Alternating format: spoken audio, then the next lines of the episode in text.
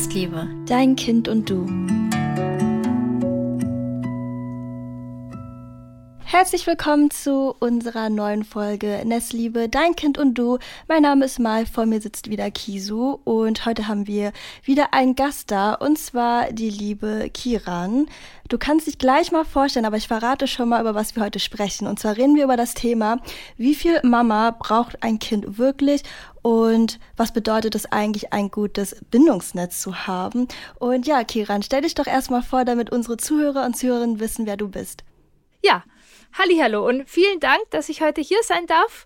Genau, ich bin Kieren Doritzbacher. Ich bin ursprünglich Ergotherapeutin, arbeite schon ganz lange mit Familien und bin dann immer mehr in die Richtung gegangen, was auch sozusagen jede Studie eigentlich zeigt, dass die Arbeit mit den Kindern wertvoll ist und doch die, das, was eine nachhaltige Veränderung macht, ist einfach mit den großen Menschen zu arbeiten, die die kleinen Menschen begleiten. Und so arbeite ich mit Eltern und Pädagoginnen Genau, und habe mich sehr tief sozusagen in die Bindungsforschung, bindungs- und beziehungsorientierte Elternbegleitung ähm, ja, spezialisiert und rein gefuchst, würde ich sagen. Selbst bin ich noch Mutter von drei Kindern. Ich finde, das hat nochmal sehr, sehr viel verändert. Nicht die, nur die Theorie, sondern einfach auch die Praxis und auch, ja, wie verletzlich sein uns eigentlich das Elternsein auch macht. Das war so aus der Theorie vorher ähm, leichter.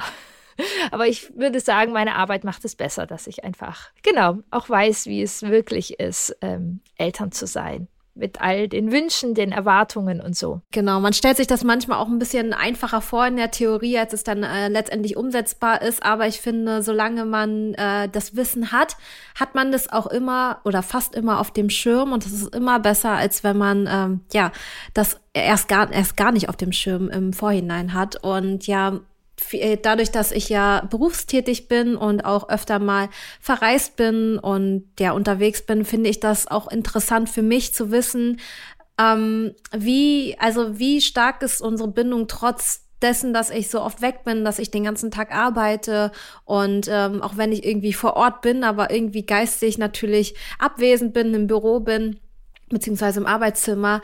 Ja, genau, wie, also was, was macht das mit unserer Bindung? Und da finde ich das ganz interessant, dass wir heute darüber sprechen. Natürlich schreiben mir auch ganz oft Zuschauer und Zuschauerinnen, ähm, ja, wie, wie fühlst du dich eigentlich, dass du so oft verreist bist oder dass du so oft ja geschäftlich unterwegs bist? Ähm, und wie machst du das dann einfach mit der Betreuung?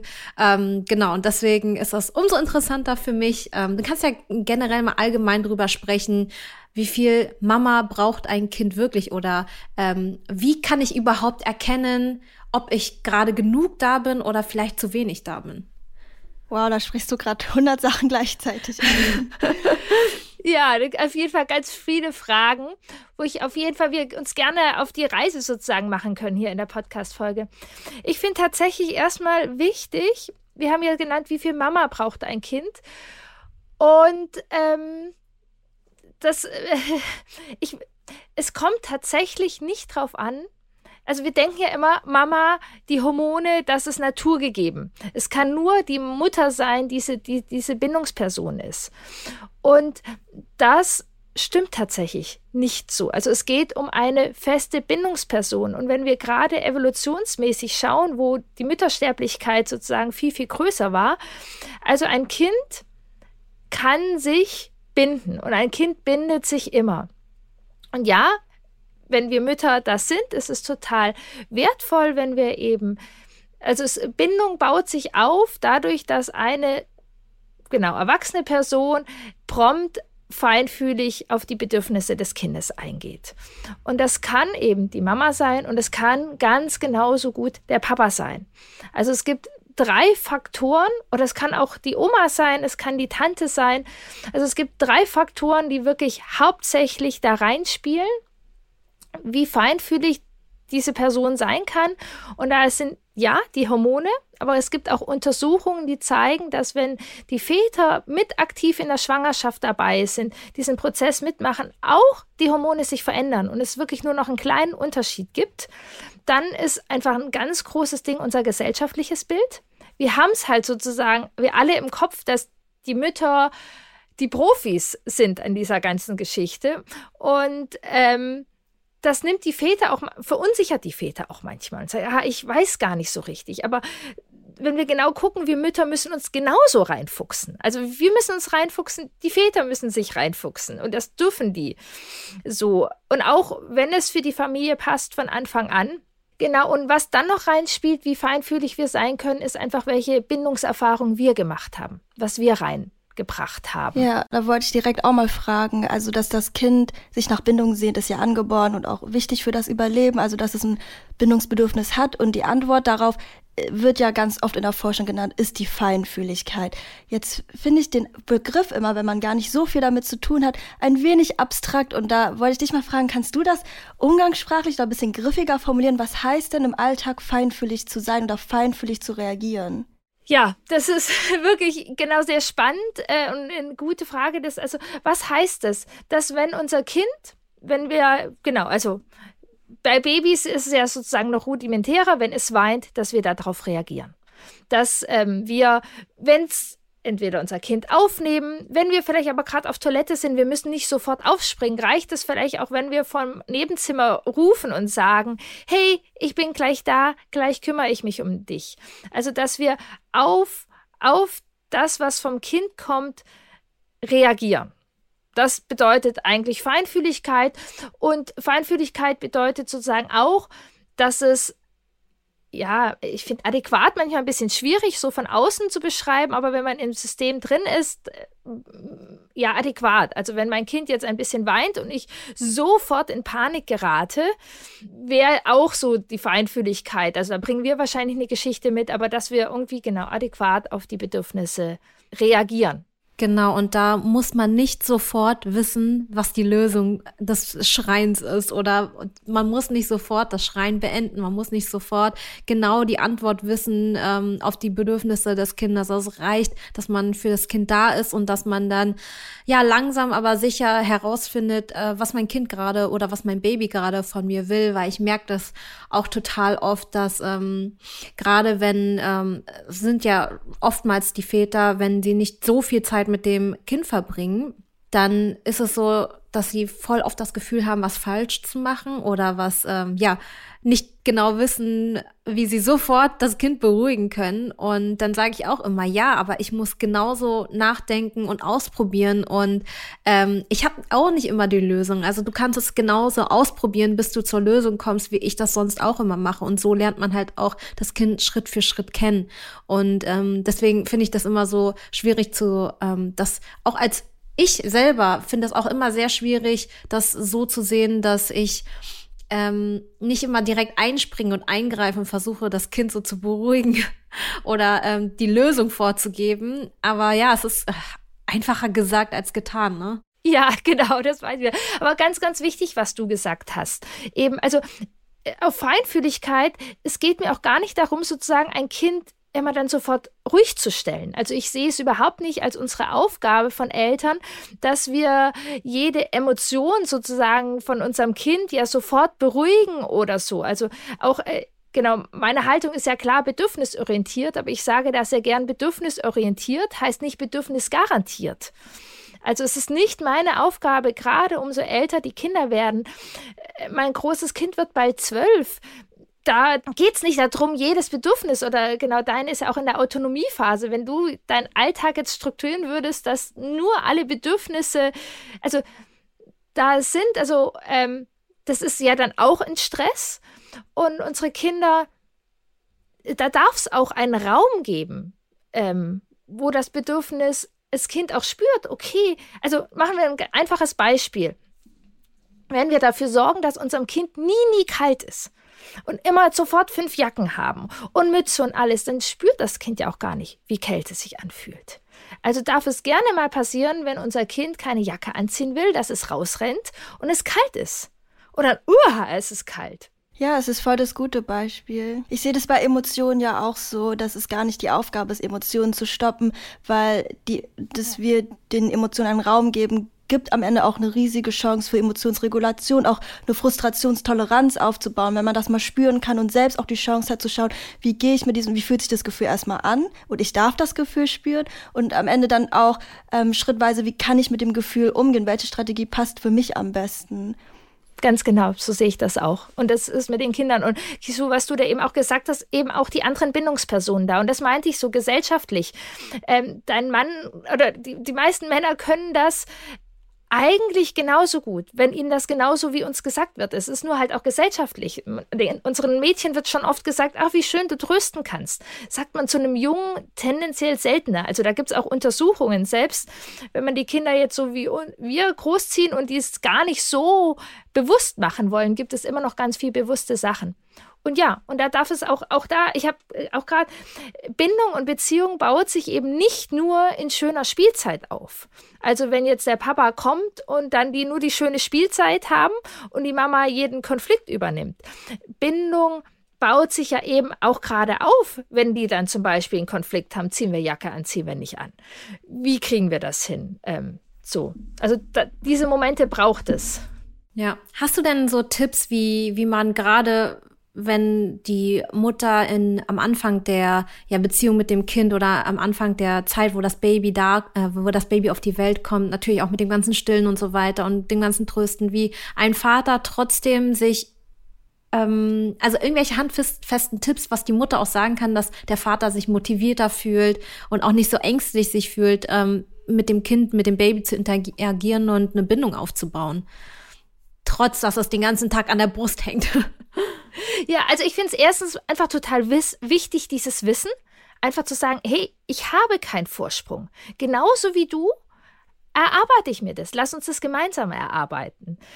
Dass man sich das vielleicht auch gegenseitig zutraut. Bei uns persönlich war das Tragetuch super. Also, dass ich wirklich dann manchmal das Baby dem Papa ins Tragetuch gegeben habe und die rausgeschickt habe und die dann wirklich auch Alleinzeit hatten und der Papa, wenn das Baby geweint hat, nicht sofort Mama äh, geben konnte oder sie zumindest nach Hause kommen mussten. Ähm, ja, also ich, ich glaube wirklich so zutrauen. Ich traue dir das zu.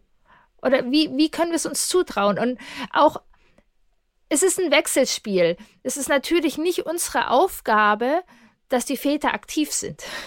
So, also wenn man manchmal sagt, also das, eigentlich nicht, ne? Ja. Aber ich habe das Gefühl, die brauchen manchmal so unsere unseren Zuspruch beziehungsweise Erlaubnis, um überhaupt erstmal da so reinzukommen, weil das denen, weil sie natürlich so aufgewachsen sind, dass es nicht Gott gegeben ist äh, für den Vater, ähm, genau zu wissen, intuitiv zu wissen, ähm, was äh, ja was was sie machen können oder wie sie es richtig machen können. Aber du meintest gerade auch, ich versuche noch mal ein bisschen äh, zurückzurudern, weil ich ja jetzt auch gerade schwanger bin mit dem zweiten Kind und ich das auch ein bisschen anders, äh, ja, ich möchte es ein bisschen anders machen als ähm, äh, in der ersten Schwangerschaft, weil ich genau dieses dieses dachte, also bevor ich äh, das Kind bekommen habe, habe ich mich gar nicht mit dem Thema beschäftigt, null, zero. Und ähm, ich dachte wirklich immer, dass es einfach so ist, dass die Mutter auch nachts einfach weiß, beziehungsweise mehr die, den Instinkt hat, ähm, das für das Überleben des Babys zu sorgen und alles irgendwie mitbekommt und auch äh, der Schlaf sich dementsprechend synchronisiert. Aber ich möchte einfach mal ein bisschen zurückrudern und schauen, weil du ja meintest, wenn in der Schwangerschaft schon der Vater aktiv irgendwie dabei ist. Also was kann man da, was meinst du damit?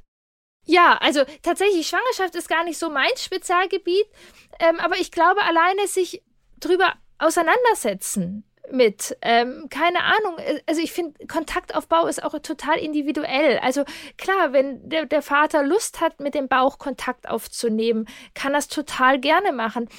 Mein Mann hat zum Beispiel mir aber regelmäßig die Füße massiert, weil Schwangerschaft so anstrengend für mich war. Also, also wir waren einfach im Kontakt irgendwie so. Und ähm, sich damit auseinandersetzen und ja, auch da Fragen stellen, wie machen wir das, wenn dann äh, das Kind da ist und also auch wenn ich nochmal persönlich von mir spreche, auch ich bin in das Thema Elternschaft so reingegangen und habe gedacht, ich muss und ich bin die Person und so. Und auch, wie du sagst, mit dem zweiten Kind, was einfach ja auch ist, wir brauchen Kapazitäten, um feinfühlig sein zu können wenn dann das zweite Kind kommt, oder bei mir war es auch klar in der Schwangerschaft, haben meine Kapazitäten sehr abgenommen.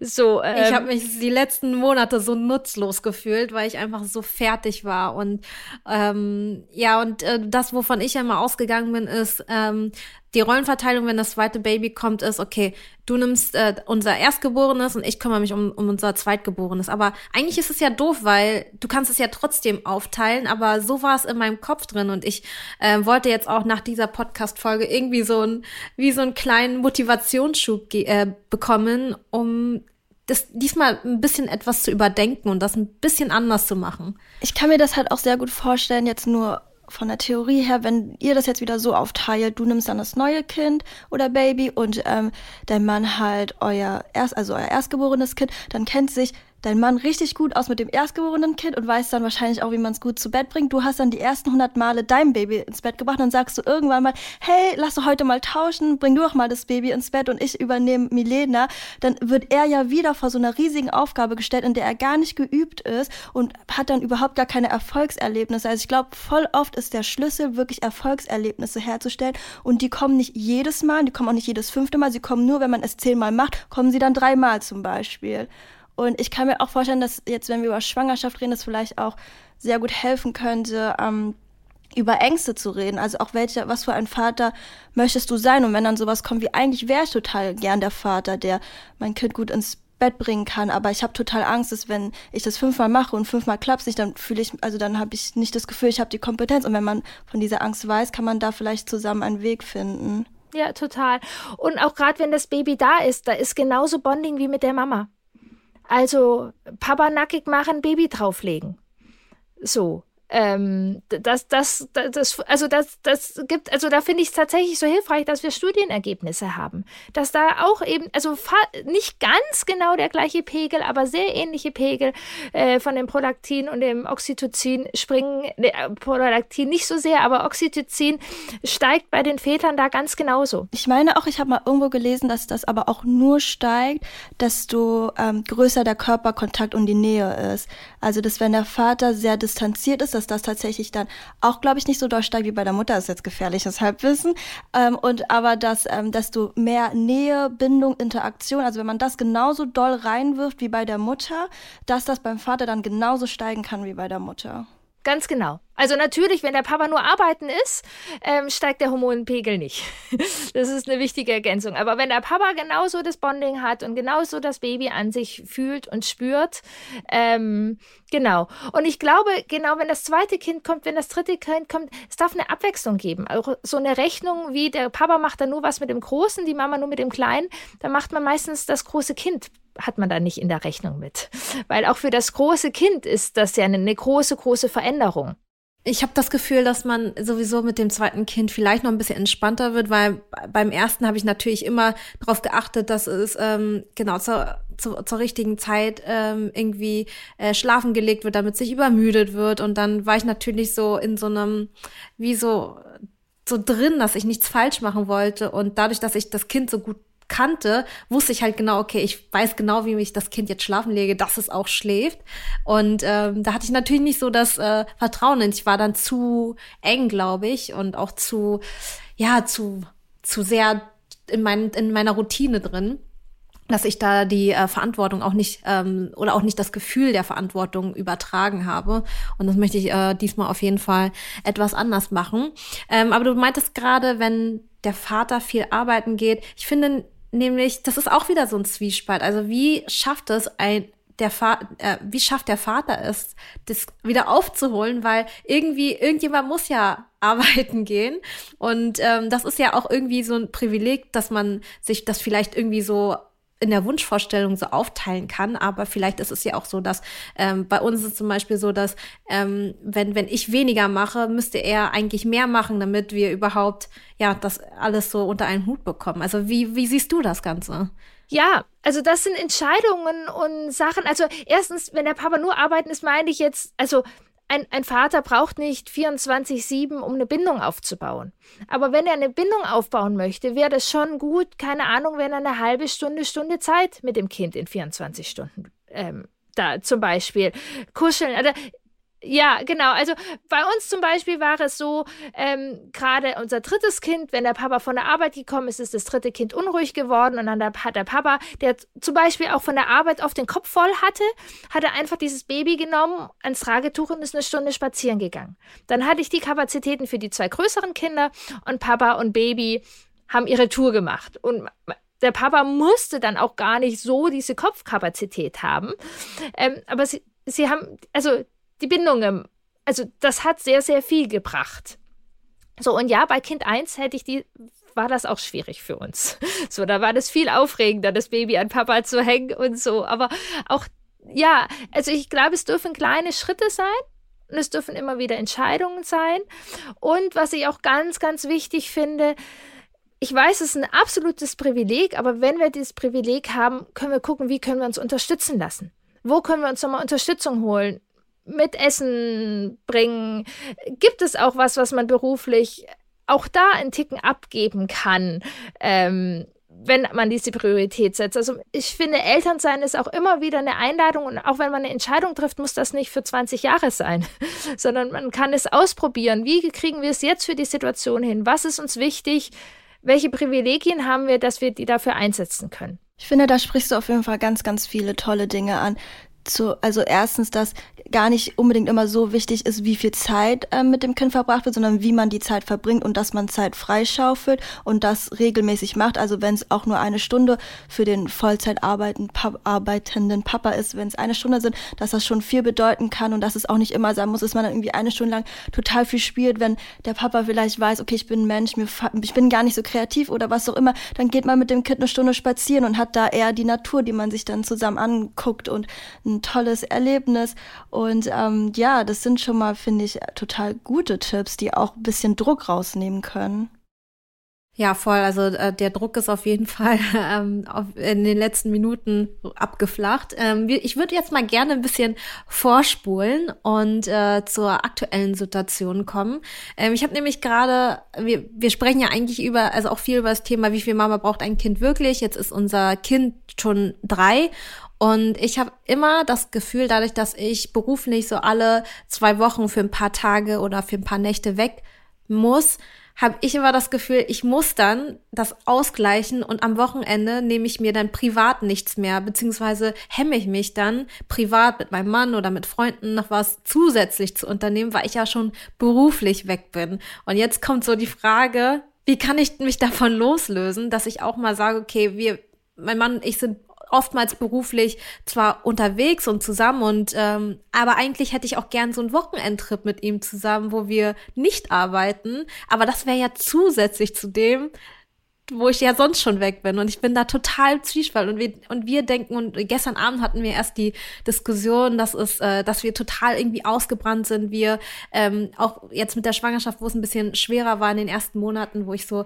ähm, ja, ich war einfach kaputt und wirklich, ich war 18 Uhr, habe ich meine Beine hochgelegt und habe gesagt, boah, ich kann gar nichts mehr machen. Ähm, ja, und dann ist es natürlich, da wächst die Anspannung auch zwischen uns als Ehepaar. Und ähm, da, da stelle ich mir halt die Frage, okay, wie kann wie viel kann ich mir denn jetzt wirklich erlauben? Sie hat eine gute Bindung zu den, ihren Betreuungspersonen, aber mich plagt dann irgendwie das schlechte Gewissen, dass ich zusätzlich noch weg bin. Ich habe das Gefühl, ich schütte jetzt gerade so voll mein Herz aus. Aber ja, ich glaube, vielleicht, vielleicht spreche ich da auch ähm, für, für viele Zuhörer und Zuhörerinnen. Genau, also oh, wie gehe ich das am besten an? Das, das, ist, das fällt mir so schwer, wirklich. Ich höre auch immer bei dieser Frage, wie viel Mama braucht mein Kind wirklich? Das ist, das hat ganz viel mit dem Thema Verantwortung, auch Thema Schuldgefühlen, glaube ich, zu tun. Ja, Mom Guilt, also das, das plagt mich einfach so krass. Ja, also über Schuldgefühl, da kann man, glaube ich, auch nochmal 20 Podcast-Folgen machen. Mhm. so, also das ist wirklich so, wo ich auch denke, also äh, ist auch total spannend, auch wenn man sich mit dem Patriarch nochmal auseinandersetzt und so. Also, und tatsächlich ist dieses Spannende, dieses Schuldgefühl hilft uns halt nur zu einem kleinen Grad. Und tatsächlich kann ich dir jetzt, äh, also das ist einfach so kinderspezifisch. Also, es ist erstmal so genau, Kinder bauen Bindung auf. Es gibt eine Bindungspyramide, sozusagen eine Hierarchie. Es gibt eine Bindungsperson Nummer eins. Aber dann können Kinder gute Bindungen zu anderen Personen ähm, aufnehmen. Und auch da ist sozusagen unsere Feinfühligkeit. Hat dein Kind gute Bindungen zu anderen Personen? Ist es eine ganz andere Frage, als wenn ihr sozusagen überhaupt keine Bindungsperson habt. Ähm, so. Also ist, ist das Kind da eingebunden? Fühlt sich das da wohl? Ja, so, also dass wir einfach beobachten, dieses Kind äh, und auch manchmal dann unsere Schuldgefühle hinterfragen, was ist das eigentlich, was unser eigener Film da abgeht? Oder lass uns unser Kind beobachten.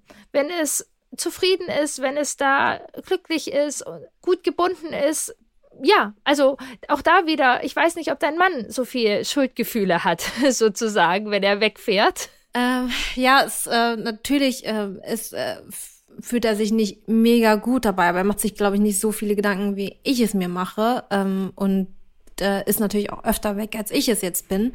Aber ähm, es gefällt ihm jetzt nicht. Es ist auch nicht so, dass es ihm gefällt, dass er in der Woche nicht so oft da ist, abends oder abends dann später nach Hause kommt oder ähm, auch erst am nächsten Tag wiederkommt. Also es ist nicht so, dass es ihm super gefällt, aber es ist anders.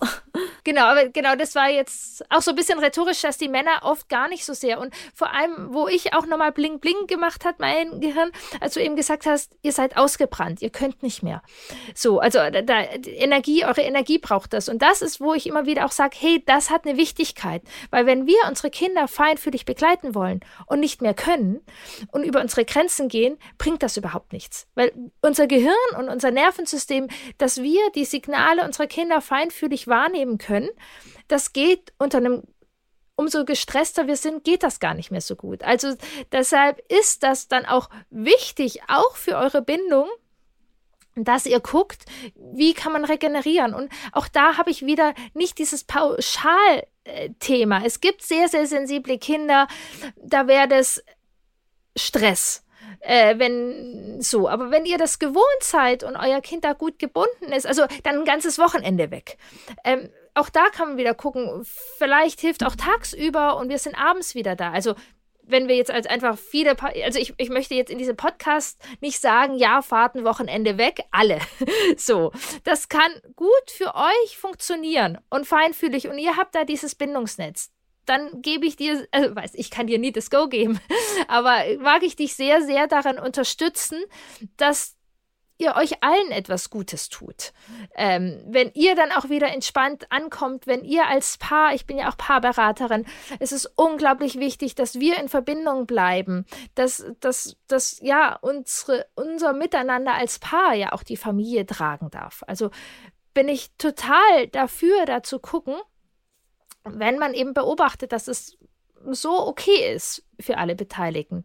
Nichtsdestotrotz kann es eben sehr sensible Kinder geben oder ein Umfeld, wo das für Eltern nicht möglich ist, ein Wochenende, ein paar Wochenende zu machen. Und da lade ich einfach sehr ein, man findet andere Möglichkeiten, wo man sich normal Druck rausnehmen kann, wo man normal Zeit zu zweit verbringen kann, irgendwie so. Also das ist individuell, aber generell, also dürfen wir wieder feinfühlig beobachten. Aber wenn unser Kind ähm, da und unser Kind darf es auch blöd finden. Also es, es geht nicht nur, dass wir unser Kind um Erlaubnis fragen, sondern Feinfühligkeit ist ähm, anders. Also wenn, wenn wir einfach so das Gefühl haben, es kommt mit der Challenge gut zurecht. Das sind Bindungspersonen, die da sind, ähm, die es da durchbegleiten, so wie Mai ja vorher auch gemeint hat. Man muss nicht alle Emotionen äh, sozusagen wegmachen oder auf Null oder nur glücklich sein, sondern wenn man Personen hat, die da trösten, die dann wieder genau eine gute Zeit haben und da feinfühlig begleiten, dann ja. Ja, voll. Ich glaube, was sich Eltern halt auch so fragen können, ist, ähm, Feinfühligkeit ist so der Punkt, um, wenn es um sichere Bindung geht, also die Voraussetzung dafür quasi, die Voraussetzung für feinfühliges Verhalten ist irgendwo, dass die Eltern ähm, müssen auch irgendwo in der Balance sein. Also ein komplett gestresstes Elternteil kann nicht feinfühlig reagieren, worunter dann wieder natürlich die Bindung leiden könnte. Und es dann, und wenn es um so ein Wochenende geht, kannst du dich ja auch fragen, brauche ich das gerade für meine Feinfühligkeit, um dann die nächsten Tage wieder aufgeladen zu sein und wieder voll da für mein Kind zu sein und meinem Kind das geben zu können, was ich möchte. Also natürlich kenne ich Kiso jetzt ja auch und ich kenne auch das, ähm, ja, ist das Dorf oder das System, in dem Milena aufwächst. Und ähm, da würde ich, glaube ich, dich auch so einladen, mit deinen Schuldgefühlen quasi in einen Dialog zu gehen und zu fragen, wo, wieso hast du Schuldgefühle? Und dann würden die Schuldgefühle vielleicht sagen, ja, weil ich möchte keine schlechte Mama sein oder ich möchte meinem Kind ganz viel geben. Dann kannst du dich fragen, bist du eine schlechte Mama oder gibst deinem Kind zu wenig? Und wenn du dann die letzten Wochen ansiehst, ähm, find, also bin ich der Meinung, wenn ich euren Alltag beobachte, würdest du schon sehen, okay, ich gebe echt mein Bestes. Und bei uns in der Familie ist mein Bestes auch echt viel, weil du viel investierst. Und vielleicht kannst du dann da eher mal dann an einem Samstag zusammen mit deinem Mann wegfahren. Ja, Vielleicht machen wir das wirklich einfach mal nicht, dass man so zwei, dass man vielleicht sich auch so rantastet ähm, und, und nur eine, Nacht weg ist, also so zwei volle Tage und äh, das Kind morgens an einem Samstag noch Tschüss sagen kann und Sonntagabends dann auch schon wieder ins Bett bringen kann oder so. Am Ende erinnert sich das Kind nicht an einem Samstag, wo meine Mama nicht da war in 10, 15 Jahren, sondern es erinnert sich an die allgemeine Zeit, war die mit Liebe geprägt, mit viel Interaktion, mit Spielen, mit gemeinsamen Aktivitäten. Das ist ja das, was am Ende im Gedächtnis bleibt. Ja. Und es ist einfach so wichtig, sozusagen, so wie wir stehen, so feinfühlig können wir sein. Und wir, wir tun keinem Gefallen, ähm, sozusagen deutlich über unsere Grenzen zu gehen. Und also ich finde es auf zweifachen. Erstens funktioniert unser Nervensystem gar nicht so und wir sind ja auch Vorbild. So, also wenn unsere Kinder erfahren, dass wir auch, auch, also da kann ich tatsächlich aus meiner Geschichte erzählen, ein bisschen. Bei mir war das so, dass ich eine wunderbare Mama, ähm, aber es gab zum Beispiel auch Ostern, wo sie übernächtig die ganze Nacht noch irgendwelche Sachen gemacht hat oder Geburtstag und ich mir wirklich als Kind dann gewünscht habe, Mama, lieber nicht so ein schöner Kuchen, aber du ausgeschlafener. so ein bisschen in die, die Richtung. Stimmt, ja, ja. Ja, So, ja das also- merke ich auch immer. Ja. Ja, und, und da ist auch wieder dieses Gesellschaftliche. Und deshalb finde ich es schön, dass wir auch hier drüber sprechen. Und ja, auch eine, eine, eine liebevolle und auch, auch gerade jetzt sozusagen in meiner Bubble, das Bindungs- und Beziehungsorientierte, ist ja auch ganz oft, es braucht nur Bindung, Bindung, Bindung. Ähm, es braucht Wurzeln und Flügel. Und es braucht Eltern, die auch auf ihre Bedürfnisse achten. Also bedürfnisorientiert heißt nicht, das ganze System geht um die Bedürfnisse der Kinder und alle Bedürfnisse drumherum spielen keine Rolle, sondern bedürfnisorientiert bedeutet, hey, wir nehmen alle unsere Bedürfnisse ernst und alle Bedürfnisse kommen in die Schale. Und ja, umso jünger die Kinder sind, umso ähm, schwieriger ist es, die zurückzustellen. Aber wie ich schon am Anfang gemeint habe, wenn wir auf Toilette müssen, müssen wir auf Toilette. Und wenn wir Durst haben, haben wir Durst. Und ich kenne viele Eltern, die vielleicht, wenn das Kind schreit und wenn ein Kind viel schreit, nicht auf Toilette gehen. Ich kann das aus der Mutterperspektive total nachvollziehen, dass es so schwierig ist, sein schreiendes Baby hinzulegen und dann auf Toilette zu gehen, weil man ja auch in diesem Strudel ist. Aber aus, aus mit einem Schritt Abstand kann ich sagen, du kannst nicht mehr so feinfühlig sein, wenn deine Blase voll ist. Also so ein ganz kleiner Schritt. Du bist viel schneller gestresst, dein Organismus funktioniert so. Und wenn du feinfühlig sein möchtest mit deinem Kind, geh auf Toilette. Also, das ist jetzt ein ganz kleiner Schritt, aber dein Kind ist älter. Auch da, ich, deine Schwester kennt dich besser, aber irgendwie, also, es, es, es, es, ja, also wir dürfen uns da auch mitgucken und wenn eure Gegebenheit das so macht und ähm, ja, und wie du gesagt hast, sehr schön kleinschrittig. Also man darf sich auch an alles dran gewöhnen. Genau, also was ich jetzt nicht machen würde, ist ähm, äh, alle da draußen zu animieren, ja, los, fahrt weg ohne jegliche Vorbereitungen. Ähm, baut euch, äh, bereitet euer, euer Umfeld vor, beziehungsweise in das Umfeld, in dem das Kind dann betreut wird, äh, dass es nicht irgendwie von heute auf morgen ins kalte Wasser geschmissen wird. Fangt damit an, wenn ihr genau diese Mutter seid, die ähm, die Grundbedürfnisse hinausschiebt, weil das Kind weint, dann fangt da an. Und ähm, ich bin, ja, ich bin froh, dass ich äh, tatsächlich diese Sachen schon, ähm, außer so lange duschen und so, das habe ich dann immer sehr kurz gehalten. Also da dachte ich mir so, okay, komm, Haare waschen musst du jetzt nicht machen, reicht, wenn du duscht. Ähm, aber so Grundbedürfnisse und so, das äh, hab, konnte ich schon immer ganz gut äh, von Anfang an einfach durchziehen und das Kind dran gewöhnen und auch mal aus dem Zimmer gehen, um was zu holen, ohne das Kind mit mir herumzuschleppen. Das Kind kann ruhig warten, bis ich mir mal ein Glas Wasser hole.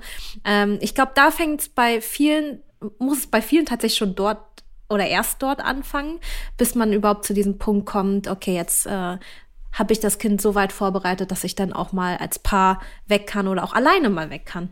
Ja, obwohl das dann natürlich auch wieder braucht, dass man dann Bindungspersonen hat, denen man vertraut, also dem man vertraut, dass das Kind dort gut aufgehoben ist, zum Beispiel mit mir oder auch mit äh, Milenas Omas und so. Da weißt du ja immer mit gutem Gewissen, die bespielen die ja auch sogar, was du ja gar nicht so aktiv machst. Und das ist ja dann, also das braucht natürlich dann auch irgendwie so ein Unterstützer, Unterstützungsnetzwerk. Genau, das ist schön. Und auch gleichzeitig, Kinder sind unterschiedlich. Ich habe drei Kinder. Bei zwei von meinen Kindern ist es überhaupt kein Problem. Ich habe ein sehr sensibles Kind auch. Da ist, sind diese ganzen Schritte deutlich herausfordernder und brauchen mehr Vorbereitung. Und ich muss dann vielleicht auch einplanen.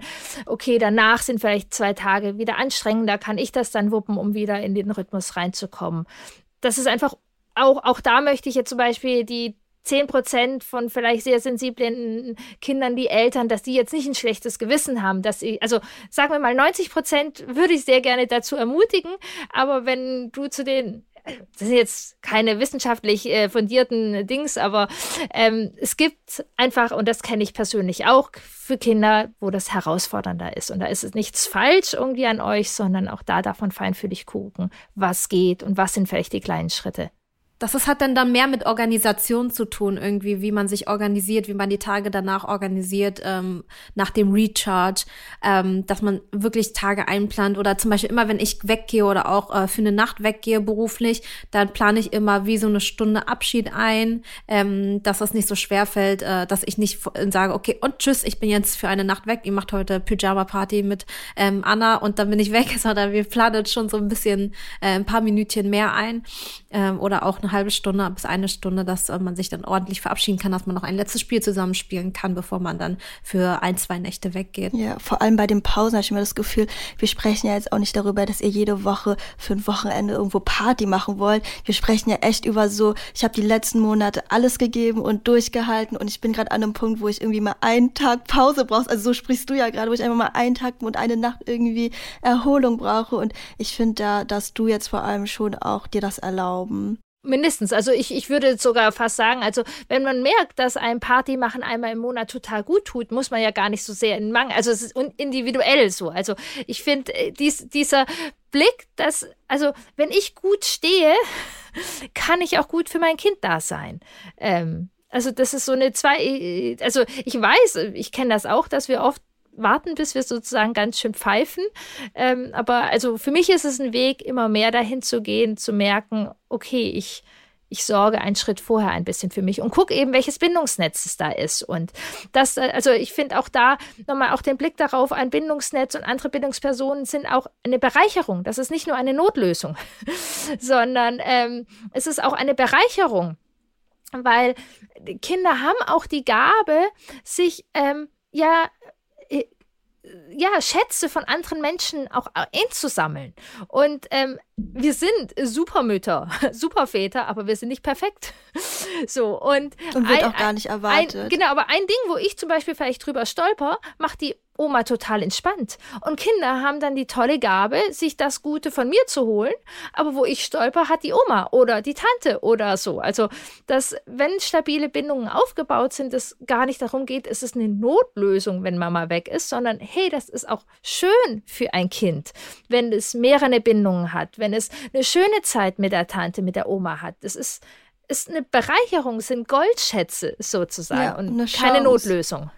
Genau. Da wird dann die Pyjama-Party gemacht, die du nicht jeden Abend machst. Ja. Nee, aber so geht's mir zum Beispiel so krass mit äh, Medikamente, Medikamentenvergabe. Das funktioniert bei mir gar nicht. Also wirklich null Prozent irgendwie, irgendwas ist in mir, dass irgendwas übertrage ich auf mein Kind, irgendeine Anspannung, dass es jetzt klappen muss, beziehungsweise das Kind muss die Medizin jetzt nehmen und es klappt bei mir nie ohne Tränen.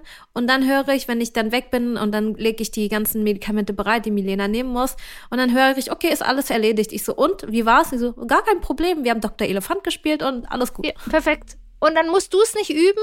Du bist keine schlechtere Mutter, sondern es ist total toll, dass es da eine andere Bindungsperson gibt, die das mit Dr. Elefant prima macht. Und so darf das sein. Ja, und da habe ich wirklich oft schon wirklich die Situation erlebt, okay, jetzt ist schon wieder gerade so Antibiotikum. Ähm, das war dann so eine Zeit lang, wo es zwei Wochen Antibiotikum nehmen musste und wo ich dann gesagt habe, okay, nee, Anna, kannst du das bitte machen? Ich äh, kann das einfach nicht. Das äh, du bist dran, ich, ich kann dieses Geschrei nicht mehr anhören und dann war es auch alles okay. Oder sie hat sich dann das Geschrei angehört, weil ihre Kapazitäten noch voll sind. Total gut. Und was du da auch ansprichst, ist es eben auch manchmal, gerade wenn, wenn Väter da auch ihren Raum geben dürfen, manchmal ist es wirklich gut. Also ich empfehle dann auch manchmal, wenn es dann darum geht, dass der Papa jetzt das Kind ins Bett bringt, dass die Mama in der Zeit sich gerne mit einer Freundin treffen kann. Weil es für alle Beteiligten einfacher ist, wenn nicht die Mama, die ja einfach diesen Vorsprung hat. Also ich will wirklich nicht sagen, dass es hormonell ist, sondern wenn ich einfach mein Kind schon 250 Mal ins Bett gebracht habe und die andere Person zweimal, also ich sage in Paarbereitungen gern auch, die andere Person hat genauso das Recht, auch die Fehler zu machen wie wir. weil wir haben ja, weil wir 200 Mal das schon gemacht haben und schon 250 Fehler gemacht haben, erwarten wir oft von unserem Partner, dass er unsere 250 Fehler nicht machen muss. Aber so funktioniert es nicht. Auch, auch unsere Partnerperson äh, darf die Stolpersteine haben, die wir auch hatten. Und wenn wir ehrlich sind, haben wir eben auch sozusagen Stolpersteine und jeder hat so ein bisschen sein Recht darauf und wertvoll ist, wenn wir uns einfach darüber austauschen können, ohne große Vorwürfe zu machen und uns gegenseitig da auch ermutigen. Ja, voll. Und auch erlauben, dass die Person das verbalisieren darf. Und dass wenn ja. die Person jetzt zehnmal sagt, oh, ich bin jetzt gerade total unsicher, man da nicht ist oder die Mutter da nicht so ist, okay, gut, dann mache ich das, weil den Dialog hat die Mama bestimmt auch im Kopf, dass die mal irgendwie das Kind zum Bett bringt und dann kommt im Kopf, boah, ich glaube, schaffe ich das nicht. Und man macht es aber dann trotzdem. Und das braucht die andere Person vielleicht auch, dass sie das sagen darf. Oh, ich glaube, ich kriege das gerade nicht hin oder was auch immer. Und äh, erstmal einfach trotzdem vertraut wird oder die Chance gegeben wird zu lernen. Am Ende sind das alles auch Chancen. Ja, total. Ja, aber ich gehe auf jeden Fall schon mal mit einem ganz anderen äh, Lebensgefühl raus aus dieser Podcast-Folge. Ich habe das Gefühl, es war wie so eine, wie so eine Sitzung irgendwie. So ein bisschen Herzausschüttung, ja. Äh, und, und gar nicht so wirklich dieses, gar nicht so wirklich irgendwie so in die eine Richtung, sondern eher so dieses selber, ich glaube, das brauchen auch viele Mütter, dass sie einmal drüber reden, um auch mal zu hören oder wie so eine Bestätigung zu suchen oder irgendwie irgendeine Aussage zu finden, um daraus wie so eine, wie so ein Go sich rauszuholen. So ein, so ein, so ein, okay, ich, ich darf da wie so eine Erlaubnis in, in so einem Gespräch einfach und, und die Sicherheit zu haben, okay, ich mache jetzt nichts falsch wenn, äh, wenn ich das jetzt mache. Ich glaube total und auch, auch einfach unsere Gedanken austauschen. Also ich finde das total wertvoll. Ähm, mir als äh, Frischlingsmutter hätte das total gut getan, weil ähm, eben sich diese Gedanken überhaupt zu erlauben. Oder oft denkt man ja irgendwie, äh, wie als gute Mutter darf ich diese Gedanken haben oder so. Also ich kann ganz klar zum Beispiel sagen, ich bin eine feinfühligere Mutter, wenn ich auch arbeiten kann. Weil meine Arbeit viel. Es, vor den Kindern habe ich, hab ich mich nur beruflich identifiziert und es war dann ganz schön krass, hey. Und es war auch spannend zu gucken, wer bin ich außerhalb von meinem Beruf.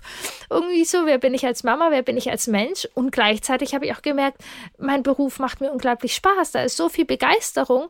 Und auch das ist was ich ja meinen Kindern gerne auch mitgebe. Es ist doch schön, eine Begeisterung zu haben. Für meine Kinder, die eine Fußballbegeisterung teilweise haben oder tanzen, da freue ich mich ja auch mit ihnen mit. Und das ist bei mir auch das Berufliche. Und ähm, ja, unsere Bindung, unser Miteinander ist total wichtig.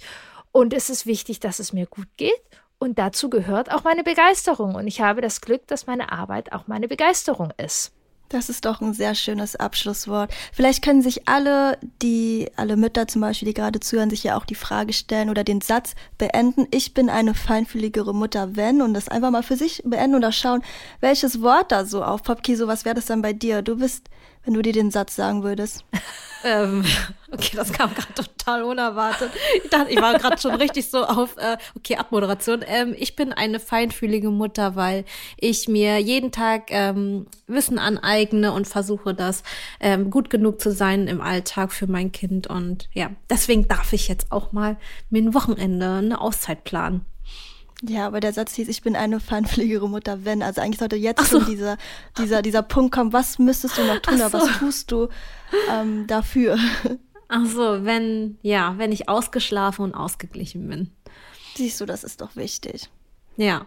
Genau, wenn, wenn ich auch sozusagen, für mich ist tatsächlich, ich bin auch eine feinfühligere Mutter, wenn ich äh, Zeiten für mich in Bewegung habe. So, also ich gehe gerne spazieren und ich, ich kann noch so viel, ich finde Wissen und so auch total wichtig und Selbstregulation, aber ich weiß, wenn ich länger auf meine Spaziergänge sozusagen verzichte, ich mache die gar nicht immer unbedingt, weil ich denke, oh, ich, das ist jetzt total. Manchmal zwinge ich, was heißt zwinge ich, aber da ist auch Disziplin dahinter, weil ich dann einfach weiß, wenn ich jetzt losgehe, das tut mir so gut, ich komme so runter, dann ist das mit meinem pubertierenden Kind ein bisschen einfacher. Können wir auch wieder besser Vokabeln lernen. Okay, alles Oder, klar. Äh, eine Fünfjährige, die weiß, was ich was irgendwas macht. Genau. Ja, schön. Also vielen, vielen Dank, Kiran, dass du heute da warst. Ähm, ich fühle mich auf jeden Fall sehr, sehr gut und ich hoffe, dass dieses Gefühl konnten wir auch übertragen in dieser Folge. Und ja, vielen, vielen Dank, dass du da warst. Ähm, Genau, und äh, ich hoffe, dass wir damit etwas in Bewegung gesetzt haben. Ich werde jetzt auf jeden Fall einiges anders machen, sobald das äh, zweite Baby kommt und ähm, fühle mich auch motiviert, da oder traue das auch meinem Partner mehr zu und möchte das auch, das auch zulassen, dieses Zutrauen und diese Kommunikation in Kommunikation gehen. Und ja, vielen, vielen Dank äh, für deine ermunternden äh, Worte und auch ähm, das ganze Wissen, was du mit reingebracht hast. Ähm, wenn euch die Podcast-Folge gefallen hat, dann könnt ihr gerne den Podcast bewerten und folgen. Ja, und ansonsten hören wir uns beim nächsten Mal wieder. Tschüss. Bis dann. Tschüss.